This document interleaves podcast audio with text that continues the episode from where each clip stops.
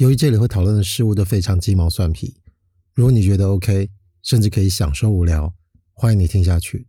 这里是芳林活动中心。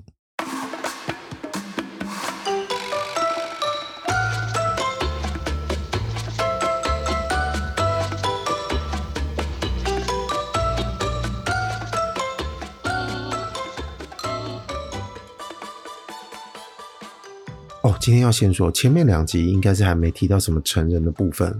今天有一些描述的故事情节，应该多多少少有，所以请听的人要点心理准备。我觉得还是要预警一下。OK，我们先把故事的时序拉到三个月后，这个时间点，这个男生跟这个像林秀晶的女孩子呢，已经在一起两个多月哦。加加减减算起来，他们结识大概不到一个月就在一起了。如果从故事的期待来看，这一点都不意外，就是要不然不在一起干嘛？这个故事肯定是要他们在一起的。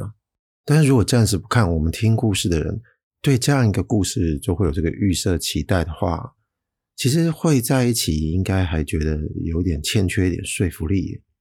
也许他们之间的结缘感觉有点小小的微妙，但彼此会有感觉这件事情，多多少少会觉得这个男生的成分对对方好感会比较多。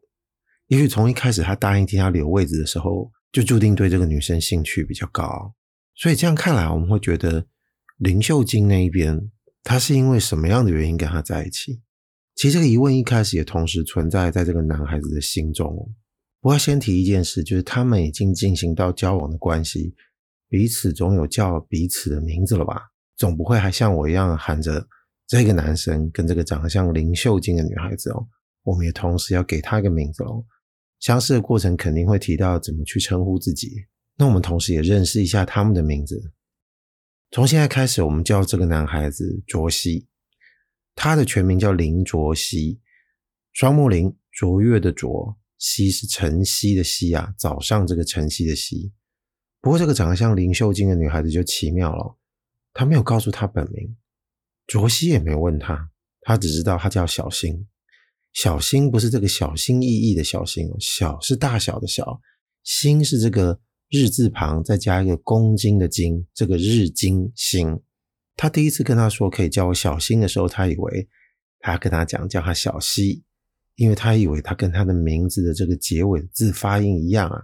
新跟西乍听哦，他以为他跟他特别有缘，结果再一对就发现哦，听错了，他叫小新。其实卓西这个名字对小新而言，他很少这样叫他。然后小新这个名字，其实在卓西口中偶尔会听过。他就把小新介绍给他一些朋友认识的时候，会跟大家介绍他叫小新。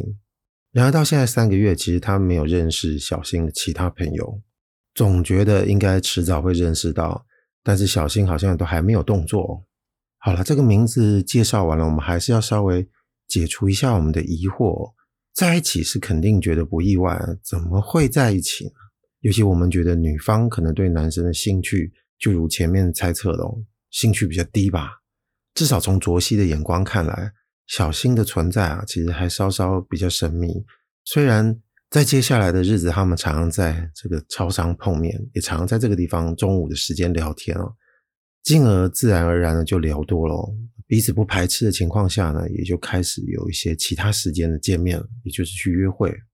我们大家可以猜测说，哦，女方啊，小新这边应该不排斥跟他见面，但是能够让他对他有感觉，那应该也许是出自他第一次为他留位置这个好感的建立，但是后面应该还是有一些让他感觉到有兴趣，或者是觉得这个人有趣的地方。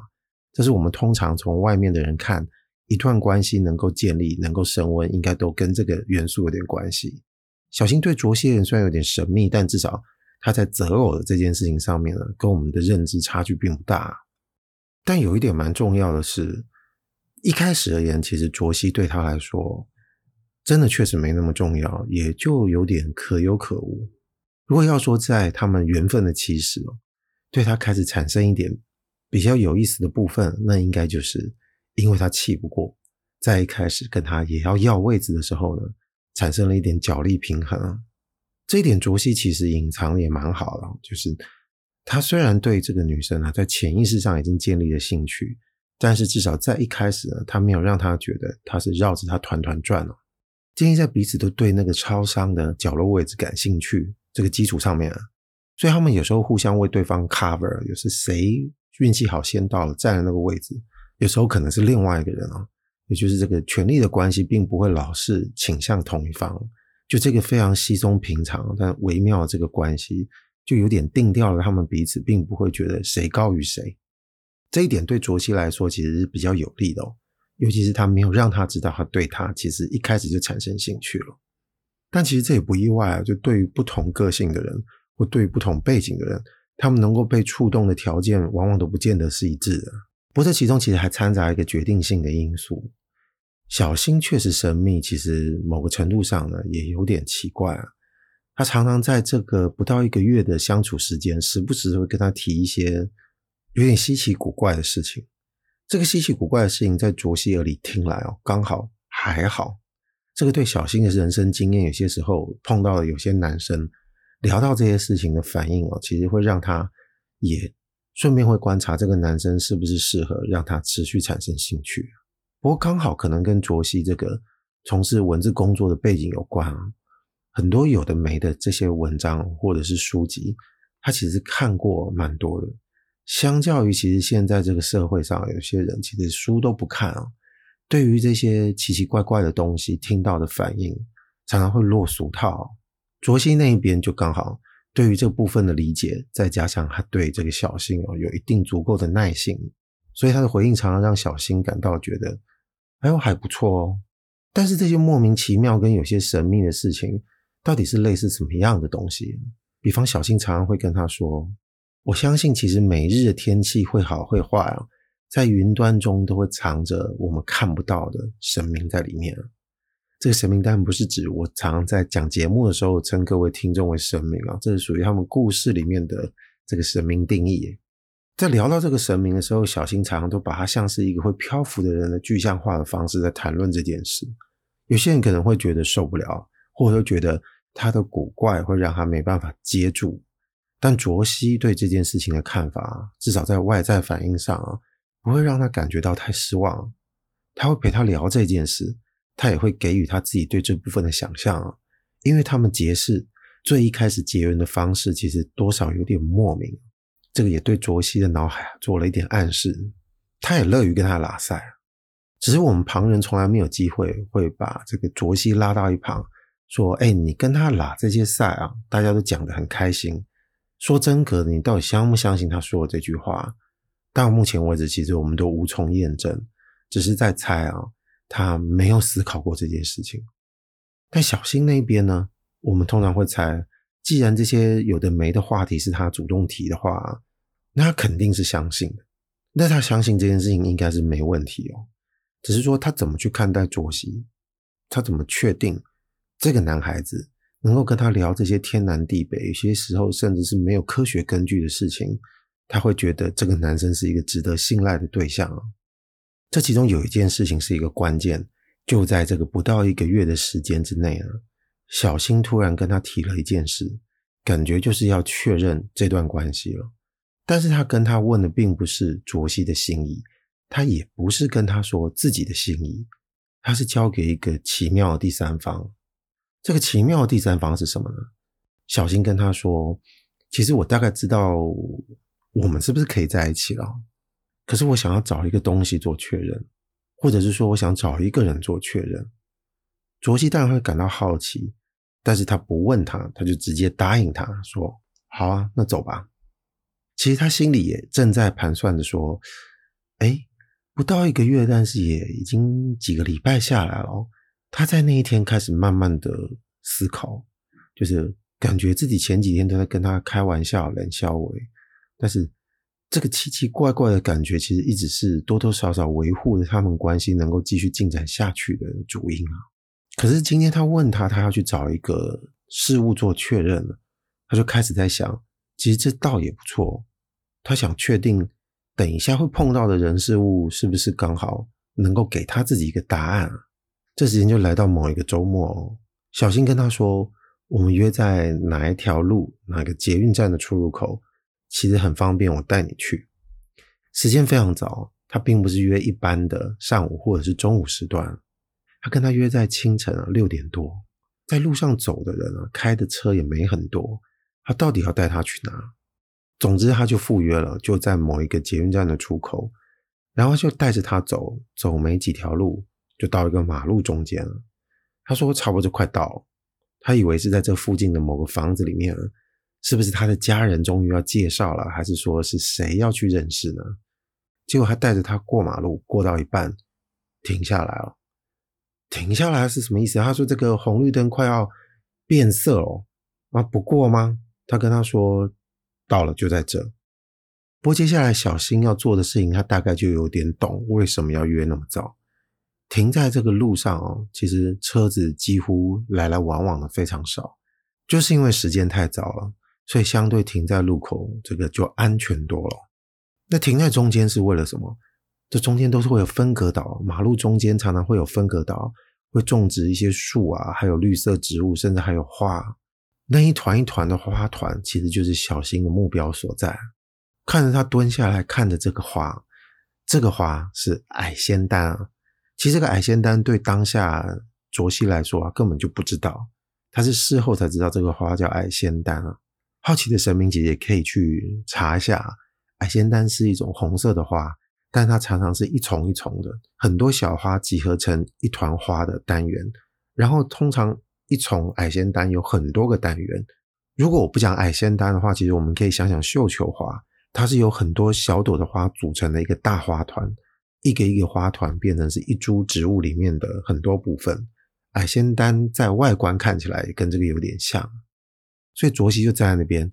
看着蹲着的小溪在那边数数数，感觉好像是从左到右，从右到左，从上到下，他在找一株特定的矮仙丹。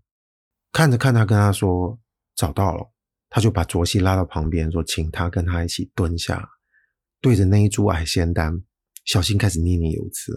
但这个音量其实卓西听得并不清楚，不过也不重要啊。他说完之后，他就转头对卓西说。这个就是我跟你说，对我也非常重要的人。我想问问他，对我们在一起的感觉是什么？其实这个时候对卓西而言，有点没有办法自信啊，不至于到五雷轰顶，但是他觉得非常的莫名其妙。前面这段时间啊，这两三个礼拜，他常常在认识他的时候聊了那些我前面说过的话题，他其实都没有想过这件事情是不是能够接受，也就是有些时候他不是那么认真的看待啊。他就不会觉得这个问题非常大，但现在端到眼前的就是真的一个女孩子蹲在路边的这个分隔岛，对这个分隔岛上某一株花在说话，甚至在问他，他对他们两个可能在一起的感觉是如何？他不由得觉得这件事情实在是太荒谬了。可是他已经蹲在旁边了，他也没有在任何的时间点对他表达，他觉得这件事情实在是太莫名其妙了。感觉他已经错失那个时机了，所以他只能蹲在那边跟他一起等。他也没开口问说要等多久。然而事实上并没有多久。就在小新跟卓西说他要问问这个矮仙丹的感觉的时候，其实过没多久，大概不到十秒钟的时间哦，事情就发生了。当然，并不是因为车子过来啊，这个车子还是很少，所以他们在这个路边看这个花，相对的还是蛮安全的。但是因为清晨也没有什么风哦，也就是说这些植物跟旁边的房子一样啊，安安静静都处在那边。但是突然他说那句话的这个矮仙丹啊动了起来，仿佛就像是有风吹着它一样啊，让它开始摇曳了起来。但这个摇曳呢，并不是左右摇曳，而是上下摇曳。在他的直觉看来，就像是某一个人在点头一样啊。这个花一动啊，让他大惊。但他看到小新，其实一点都不意外啊。小新看了这个花的点头，非常开心的转向他。他从他的笑容可以确定，他们从现在开始真的是在一起了。然而这件事情发生之后，一直到现在三个多月，他从来没有问过他那株花是怎么回事。仿佛这个不到一个月的时间，他们这样莫名其妙的相处，还在跟他冷笑话啊，在跟他说一些莫名其妙的话。一切好像都获得了一点解答，他更加觉得认识这个女生哦，好像有一个非常奇妙的人生经历，从超上那个玻璃窗那一天开始展开了。所以他也不想多问。小新也没跟他解释这件事。然后那天是他们第一次上床，也就是熬了两三个礼拜啊。其实对卓西而言啊，他早就有点色了，但是他没碰他。当天小新就把他带到他家，他的家就一个人独居。到目前为止，他还是不知道他家人有谁，有没有兄弟姐妹，父母住哪，他都不知道。他只知道他一个人住在台北市的某一个套房里。当天上床其实非常兴奋哦，而且他其实早就默默的在观察，虽然常常在相处的关系上会被小心这个感觉，被这个存在感阻断他对他这个色欲，但是其实多多少少他知道他是在压抑着的。是被他这个存在感给阻断了，但不代表消失。但是在那一天啊，那朵花点头之后，感觉就某种封印解除，而且小新对他的这个态度说不上来，但是他明显的感觉到也开始有点不一样。多多少少在那一天的做爱，他也感觉得出来，他在床上的反应，某些时候也是他从未见过的。但是其实这对他的人生经历而言也不意外啊，或者是以我们听故事的人而言也不意外啊。你往往在跟一个人做爱的时候，你可能会看到从来没见过的一面。不过这个做爱的第一天，其实还有一件事情可以稍微提一下，这件事情也有点有意思。这是卓西自己心里并不清楚的，虽然其实确实发生了。这件事情就是卓西看到这个矮仙丹在点头的时候。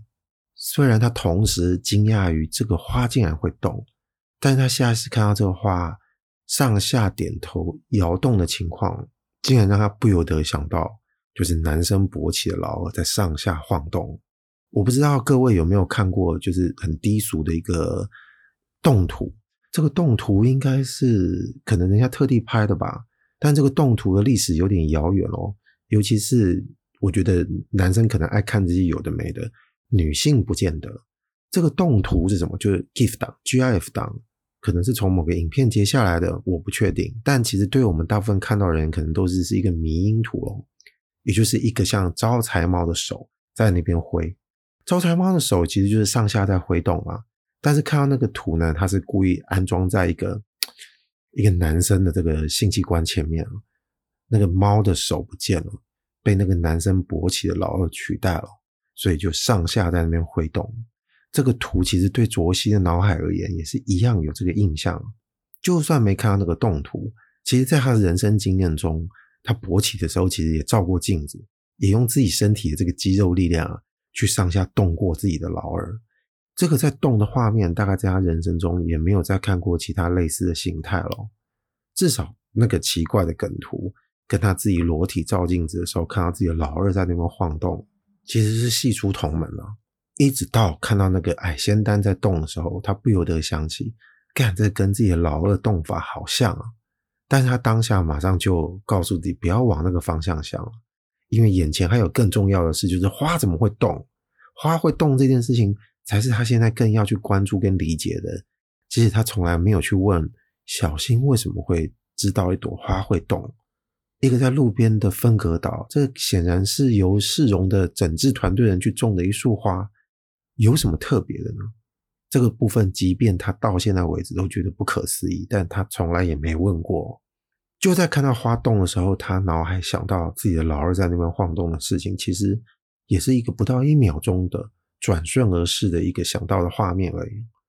但他们在做爱的时候呢，不由得他脑海又突然想起了这个老二在动。他内心就莞尔一笑，因为他想着现在自己也在做爱啊，也是处于一个勃起的状态啊。这部分画面的重叠，其实对他来说并不能说没有困扰，只不过这个困扰在他人生中哦，活到现在这个岁数，有很多可能会干扰自己思绪的事情，或者是有一些不开心的事情来说，太微不足道。如果要以百分比来说，可能连百分之一都不到，但是它确实是存在着，恐怕。在小新的心中，大概也没料到，现在她这个男朋友竟然会想到这方面去。芳龄活动中心，今天这个 part 就先讲到这边了。我是阿贵，等着继续更新，拜拜。